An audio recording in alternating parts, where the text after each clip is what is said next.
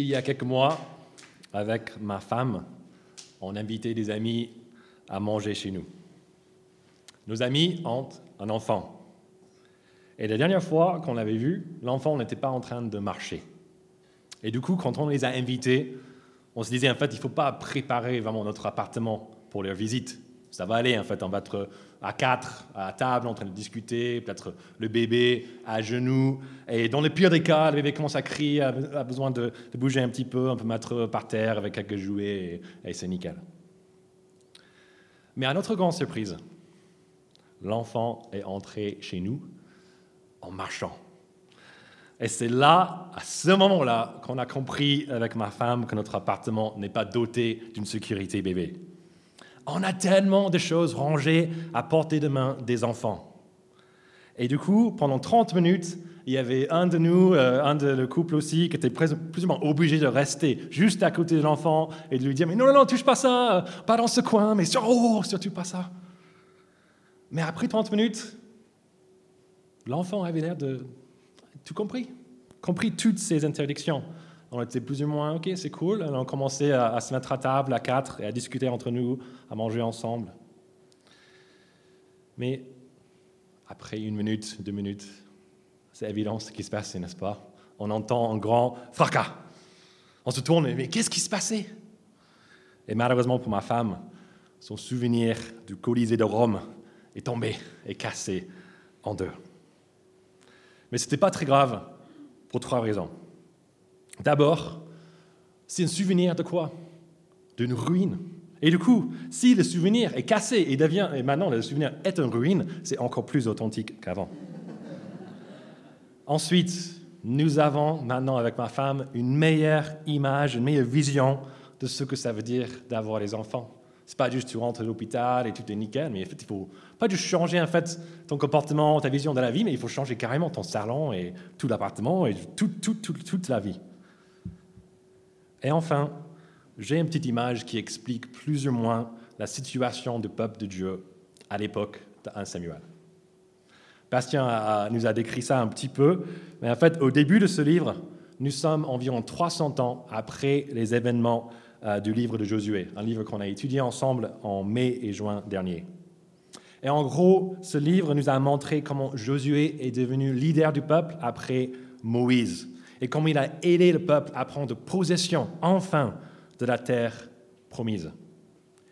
Et malgré quelques croaques, quelques trucs qui se sont passés qui n'étaient pas top, tout allait plus ou moins bien pour le peuple. Mais que s'est passé-il après la mort de Josué? Que se passait-il quand il n'y avait plus personne pour surveiller le peuple? Comme l'enfant qui a cassé le Colisée, le peuple commet aussi plein de bêtises. Et c'est le livre des juges qui nous raconte tout cela, et aussi comment plusieurs hommes et plusieurs femmes sont devenus en fait des juges du peuple, sont des personnes qui aident le peuple à revenir à Dieu, à revenir à la bonne voie. Mais à chaque fois, après la mort du juge, qu'est-ce qui se passe? Tout part de nouveau en cacahuète. Des gens abandonnent Dieu. Et ce n'est pas seulement des petites bêtises comme casser un souvenir. En fait, des gens se livrent à des actes odieux et dégoûtants. Comme la dernière histoire du livre. Une femme est morte après un viol collectif. Elle est ensuite démembrée par son mari et il envoie ses pièces à toutes les douze tribus d'Israël pour qu'elles viennent juger ceux qui ont commis cet acte. C'est choquant, n'est-ce pas? Vraiment trash comme histoire. Et c'est comment le livre de Juge se termine avec ce dernier verset qui sert comme conclusion. À cette époque-là, il n'y avait pas de roi en Israël. Chacun faisait ce qui lui semblait bon.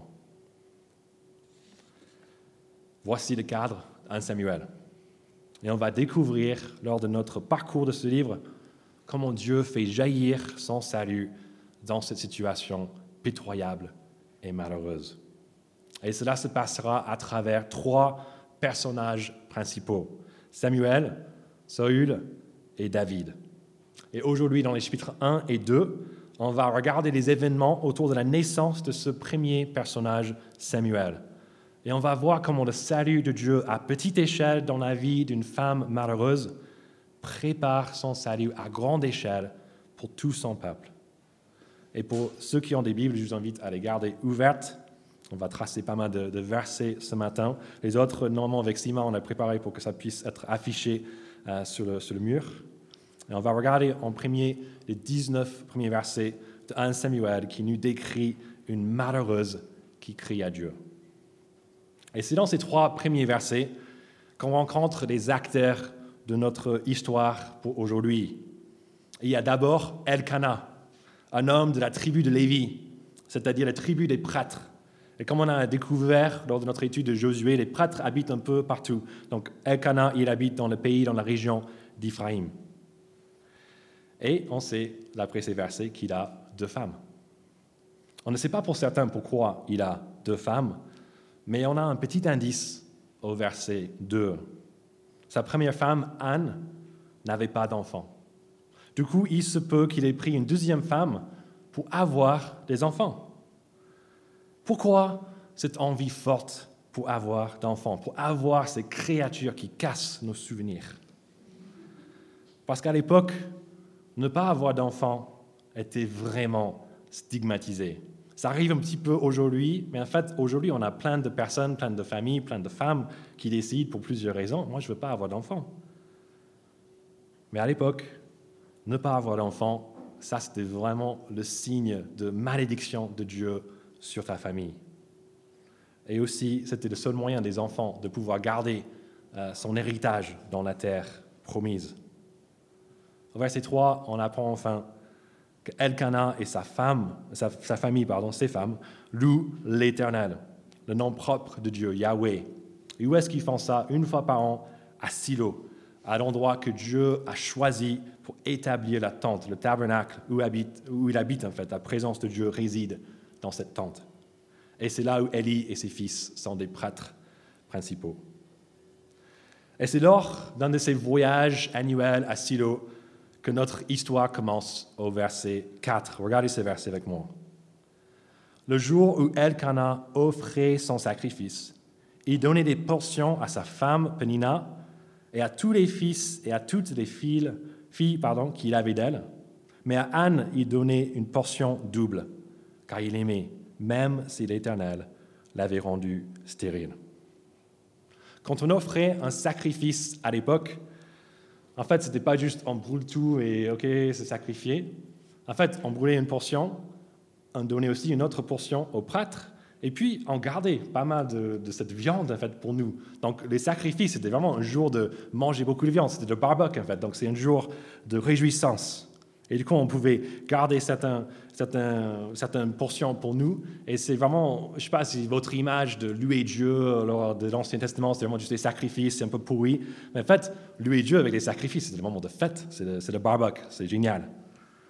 Et on voit qu'Elkanah, il donne une double portion à Anne. Elle a l'entrecôte que tout le monde veut. Mais malgré cette entrecôte qu'elle a, cette entrecôte que tout le monde voulait, ce n'est pas vraiment un moment de réjouissance pour elle. Regardez le verset 6. Sa rivale, on peut même traduire ce mot comme tourmenteur, Penina, l'a provoqué pour la pousser à s'irriter de ce que l'Éternel l'avait rendu stérile. La pauvre Anne n'a pas seulement besoin de vivre avec le marque d'infamie qu'est sa stérilité, même si on n'en parle pas, c'est déjà pas terrible. Mais elle aussi une tourmenteuse dans la personne de la deuxième femme de son mari. Et c'est sûr qu'elle a entendu des critiques comme quoi, mais Anne, tu es une femme inutile. La preuve, je suis là. Elkanah, il m'a épousée. Pourquoi? Parce que toi, tu ne pouvais pas lui donner des enfants qu'il désirait. Mais moi, oui, j'ai des fils, j'ai des filles, j'ai plein d'enfants. Ah oui, il t'aime un peu, il t'a donné l'entrecôte, mais va manger ça toute seule. Nous, on va manger notre part avec. Moi, je vais manger mon, part avec, ma part avec mes enfants, les enfants que Dieu ne voulait pas te donner. Que faire face à une telle provocation? Qui n'arrive pas seulement une fois, Regardez les versets 7. Tous les ans, ça arrive. Je pense que cela nous ferait tous perdre l'appétit, pleurer comme Anne. Mais peut-être Elkanah saura comment la conforter. Regardez le verset 8. Son mari Elkanah lui disait Anne, pourquoi pleures-tu et ne manges-tu pas? T'as l'entrecôte. Pourquoi ton cœur est-il attristé? Est-ce que je ne vaux pas pour toi mieux que dix fils? Les gars, Elkanah nous apprend une bonne leçon. Quelquefois, c'est mieux de ne rien dire. Anne vit vraiment une situation malheureuse. Et peut-être que nous en vivons une aussi.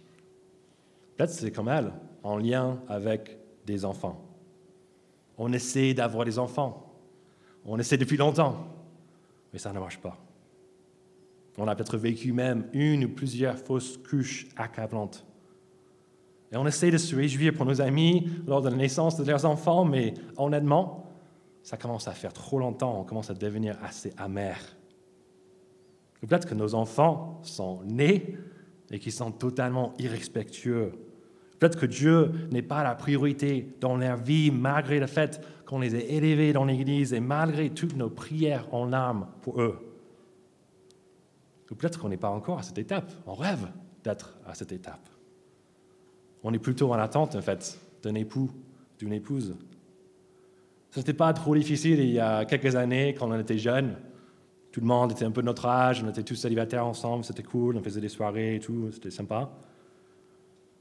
Mais ça commence à faire long maintenant.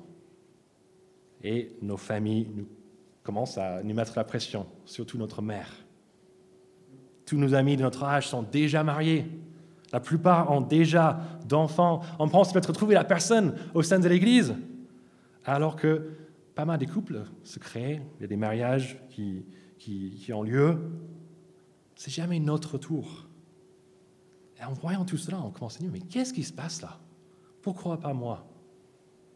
Ou bien, peut-être que nous vivons un malheur à cause d'une perte de quelqu'un qui nous était très proche ou à cause d'un problème de santé, à cause d'un échec dans nos études ou dans notre vie professionnelle. Il y a tellement de choses qui peuvent nous rendre malheureux sur la terre. Et honnêtement, c'est chaud. Même quand personne n'en parle, c'est chaud. Mais peut-être qu'on a une pénina dans notre vie. Quelqu'un qui cherche à nous provoquer. Et peut-être que pire encore, on est croyant comme Anne, et on reconnaît la souveraineté de Dieu derrière tout ce qui se passe. Après tout, qui a rendu Anne stérile d'après les versets 5 et 6 C'est l'Éternel. On sait, comme elle, que d'une manière ou d'une autre, que Dieu est derrière tout ce qui nous arrive. Mais malgré notre croyance que, tout contribue au bien de ceux qui aiment Dieu, on a vraiment du mal à voir comment ça peut être vrai pour nous.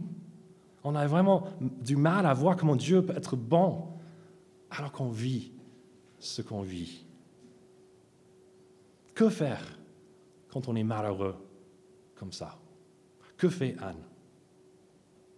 Au lieu de fuir Dieu à cause de son malheur, elle laisse plutôt son malheur l'amener vers Dieu au verset 10, regardez.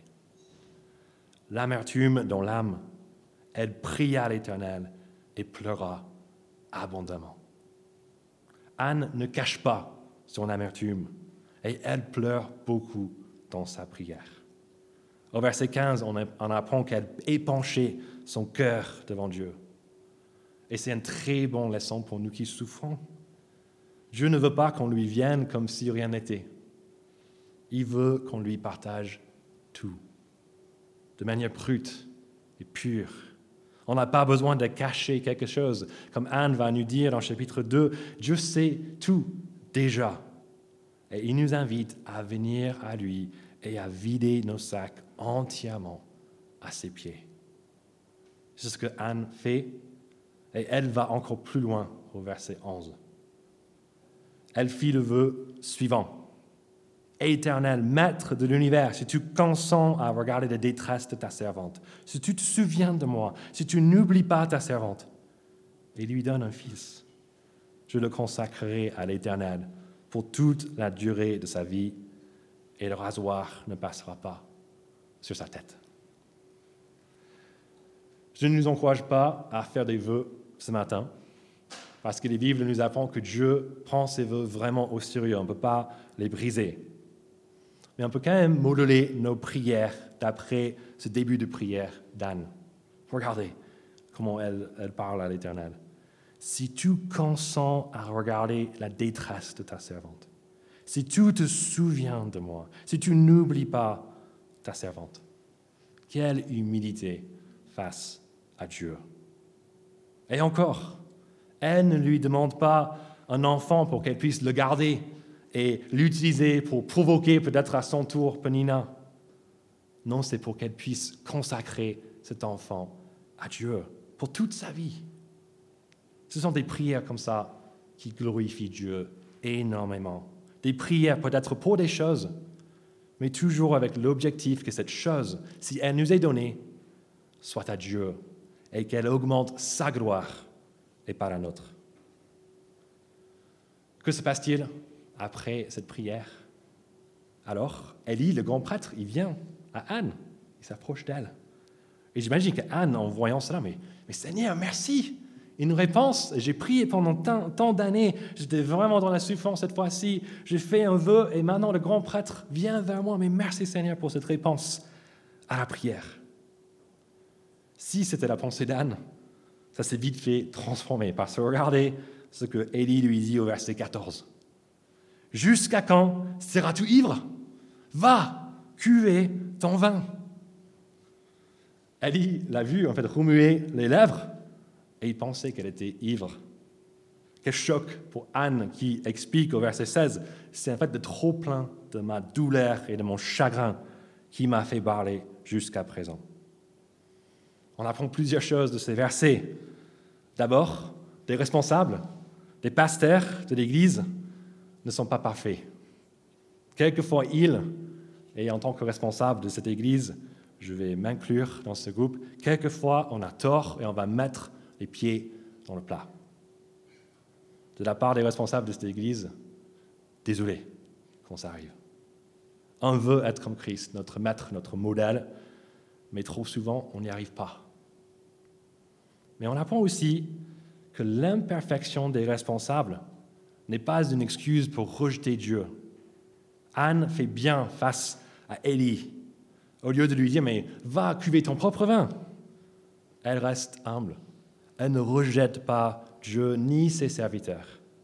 Et heureusement, Élie répond mieux par la suite, verset 17. Élie reprit la parole et dit, Pars en paix et que le Dieu d'Israël exauce la prière que tu lui as adressée. Le verset 18, elle, répondit, que ta servante trouve grâce à tes yeux. Cette femme s'en alla, elle se remit à manger et son visage ne fut plus le même. Mes amis, j'aimerais bien être capable, comme Ali, de vous dire que toutes vos prières seront exaucées.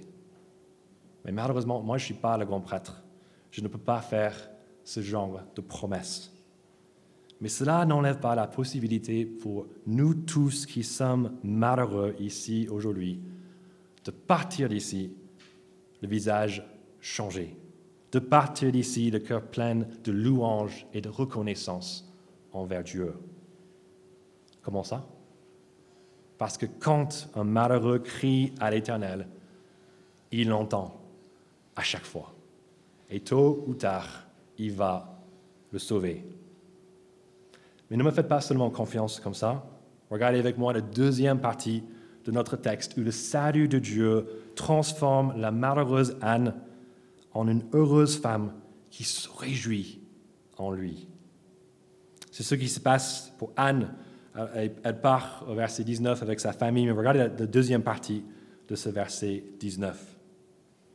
Elkanah eut des relations conjugales avec Anne, sa femme, et l'Éternel se souvint d'elle. Dans la cour de l'année, Anne devint enceinte et elle mit au monde un fils qu'elle appela Samuel, car, dit-elle, je l'ai demandé à l'Éternel.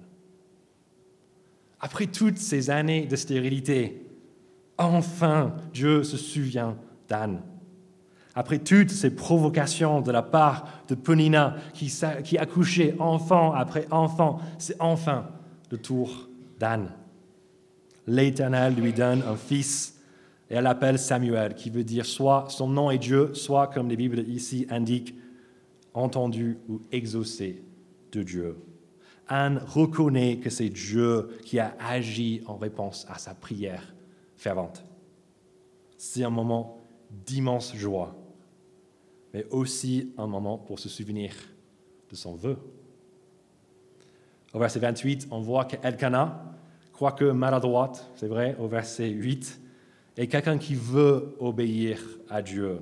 Regardez le verset 21. Son mari Elkana monta ensuite avec toute sa famille offrir à l'Éternel le sacrifice annuel et accomplir son vœu. Elkanah ne laisse pas euh, cette naissance euh, empêcher sa famille d'aller au sanctuaire de Dieu pour le louer. De plus, à la fin de ce verset, le verset dit qu'il est prêt à accomplir son vœu.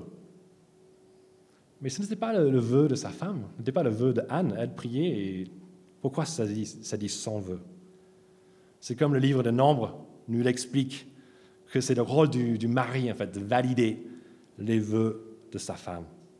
C'est à ce moment-là que le vœu de Anne n'est pas seulement un vœu personnel, mais un vœu pour toute la famille et dont Elkanah est responsable.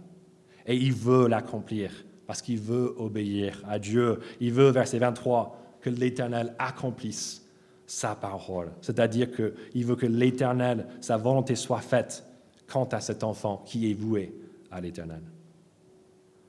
Mais Anne décide que c'est mieux d'attendre un petit peu avant de, lui donner. Et on ne sait pas si Anne hésitait un petit peu. Alors enfin, l'enfant qu'elle désirait, et du coup, je ne veux pas lui donner tout de suite, il a juste deux ou trois mois, donc je vais attendre un petit peu. À mon avis, je ne pense pas qu'elle voulait le garder. J'imagine qu'elle voulait le garder, mais je, je pense qu'elle voulait vraiment consacrer Samuel quand il sera plus facile pour les prêtres à Silo de le gérer. Un enfant de trois ans, un peu difficile de gérer quand même, est beaucoup mieux qu'un enfant de deux ou trois mois. Mais je m'adresse aux parents. S'il faut se séparer de votre enfant à trois mois ou à trois ans, ce n'est jamais facile, n'est-ce pas? Est-ce que vous pourriez faire la même chose? C'est vrai que notre contexte aujourd'hui est différent. J'imagine que vous n'êtes pas nombreux d'avoir fait des vœux concernant vos enfants. Mais en même temps, comme Samuel, vos enfants ne sont pas là pour votre épanouissement et pour accomplir vos propres projets. Pourquoi? Parce que vos enfants sont comme Samuel, les enfants que Dieu vous a donnés. Vos enfants sont ses enfants. Et votre rôle en tant que parent est de les élever pour connaître le vrai Père céleste, pour l'aimer et pour le glorifier toute la vie. C'est quelque chose que Anne a bien compris. C'est pourquoi on lit au verset 24, regardez, quand elle eut vrai, elle les fit monter avec elle à Silo.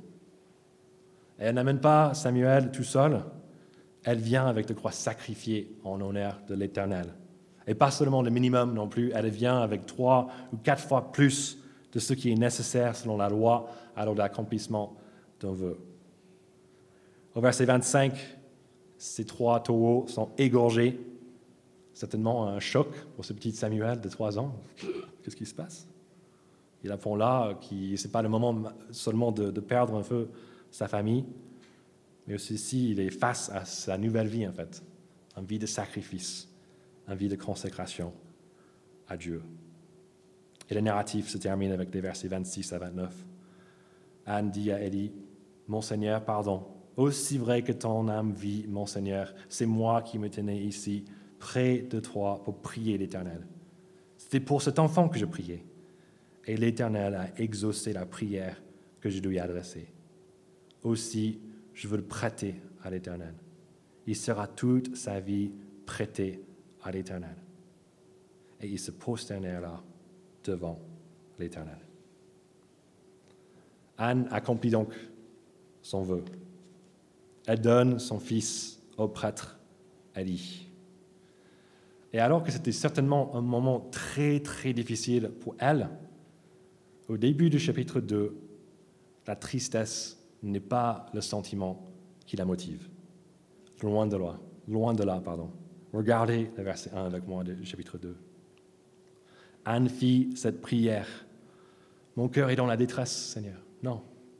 Mon cœur se réjouit en l'Éternel.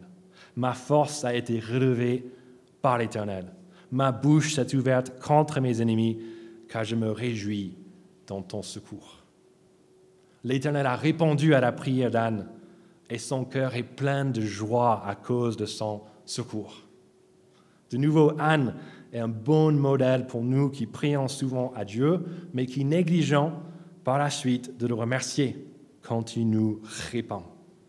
Si le Dieu de l'univers nous entend, s'il répond à nos prières, n'est-ce pas normal de le remercier, d'être dans la joie de voir sa main en train d'agir?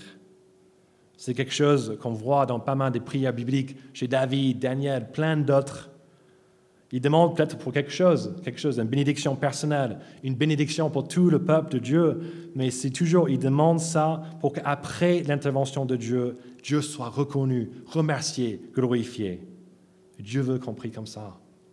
Et peut-être qu'on ne voit pas beaucoup de réponses à nos propres prières à cause d'un manque de reconnaissance, alors qu'il nous a déjà répondu auparavant.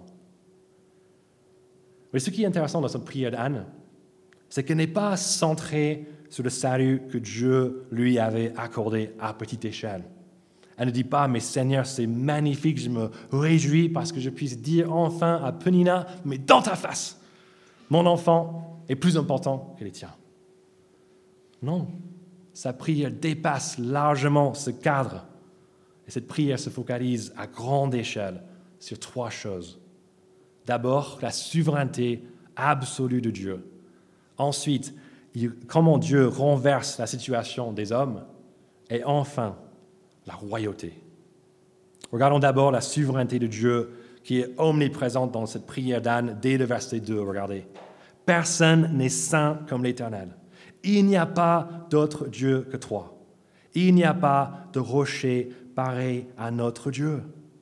Ne prononcez plus les paroles hautaines. Que l'arrogance ne sorte plus de votre bouche, car l'Éternel est un Dieu qui sait tout et qui pèse la valeur de toutes les actions. Verset 6. L'Éternel fait mourir et il fait vivre. Il fait descendre au séjour des morts et il en fait remonter. L'Éternel appauvrit et il enrichit. Il, abaisse et il élève. Et une dernière fois, au milieu de verset 8. Oui, c'est à l'Éternel qu'appartiennent les fondements de la terre. C'est sur eux qu'il a établi le monde. Il gardera le pas de ses bien-aimés, tandis que les méchants seront réduits au silence dans les ténèbres. En effet, l'homme ne triomphera pas par la force. Les ennemis de l'Éternel trembleront. Du haut du ciel, il fera gronder son tonnerre contre eux. L'Éternel jugera les extrémités de la terre. Mes amis, si dans notre malheur, on crie à Dieu aujourd'hui, nous crions à ce Dieu-là, ce Dieu qui a tout créé, qui fait vivre et mourir, qui fait trembler ses ennemis, qui gère tout ce qui se passe avec une puissance inégalée. Il est vraiment le maître de l'univers. Personne n'est saint comme l'Éternel, verset 2. Il n'y a pas d'autre Dieu que toi. Il n'y a pas de rocher pareil à notre Dieu. Nous crions à ce Dieu-là. Mais savoir qu'on crie à un Dieu tout-puissant n'est pas forcément une bonne nouvelle. Peut-être qu'il se fiche de nous. Peut-être qu'il n'est vraiment pas intéressé aux gens petits que nous sommes. Regardons maintenant à partir du verset 4. L'arc des puissants est brisé et les faibles ont la force pour ceinture. Ceux qui étaient rassasiés se louent pour du pain et ceux qui étaient affamés se reposent. Même la stérile accouche cette fois et celle qui avait beaucoup d'enfants devient flétrie encore début du verset 8, de la poussière, il retire le pauvre. Du fumier, il relève le faible pour les faire asseoir avec les grands. Et il leur donne en possession un trône de gloire. Dieu est un Dieu qui aime renverser les situations des hommes. Il abaisse les grands, les orgueilleux, et en fait, il élève les humbles, les faibles, les affamés, les pauvres. Si nous sommes ici dans un état malheureux, vous savez quoi? Nous sommes bénis parce qu'on va reconnaître notre besoin. On va être devant ce maître de l'univers et on va le crier. Et qu'est-ce qui peut nous encourager plus que de savoir que le maître de l'univers est pour nous? Mais l'inverse est aussi vrai. Si nous sommes grands et orgueilleux, Dieu est contre nous. Peut-être pour être de son côté, on aura besoin de nous abaisser, de réaliser notre petitesse devant le vrai maître de toutes choses. La prière d'Anne se termine au verset 10, avec le troisième et dernier élément de sa prière. Regardez, Dieu donnera la puissance à son roi et il relèvera la force de celui qu'il a désigné par onction. Onction, désigné par onction, c'est le même mot qui est traduit plus tard par Christ, Messie.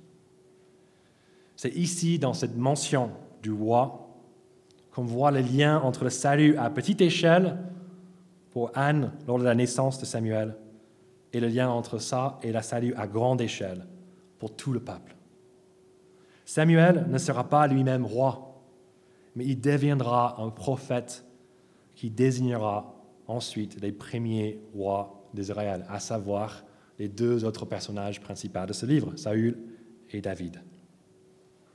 D'abord, c'est Saül, un homme beau, grand, qui avait l'air d'un roi. Et puis David, un humble berger, dernier de sa famille, pas même présent quand on lui demande à son père de voir ses, fils. Mais comme dans cette prière, Dieu, petit spoiler, il va abaisser Saül à cause de son orgueil. Il élèvera de David pour qu'il soit le roi dont le peuple avait vraiment, vraiment besoin.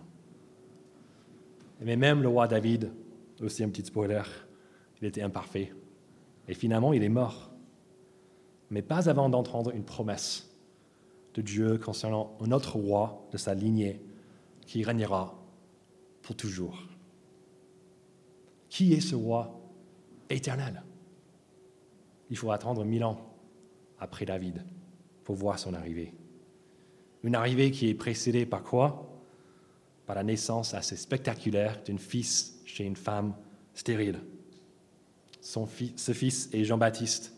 Et comme Samuel, il est un prophète. Il prépare le chemin du vrai roi. Ce vrai roi qui est né, qui est né à qui? Un humble jeune femme vierge, Marie, qui chante en Luc chapitre 1 presque la même prière qu'Anne ici quand on a la souveraineté de Dieu et son salut qui renverse les puissants et élève les humbles et les malheureux. Et c'est le même message que Jésus, son Fils, le Fils de Dieu, l'ultime roi de la lignée de David. Il dit, et je cite Matthieu chapitre 5, versets 3 et 4, Heureux ceux qui reconnaissent la pauvreté spirituelle, car le royaume des cieux leur appartient. Heureux ceux qui pleurent, car ils seront consolés. L'Éternel sauve en renversant la situation des malheureux qui crient à lui. Peut-être qu'il fera cela en changeant radicalement vos circonstances ici et maintenant. Mais s'il le fait ou s'il ne le fait pas, ce n'est pas un renversement des circonstances terrestres qui nous rendra réellement et durablement heureux. Ce n'est pas cela qui nous aidera à partir d'ici le visage changé, en souriant et en dansant même de joie.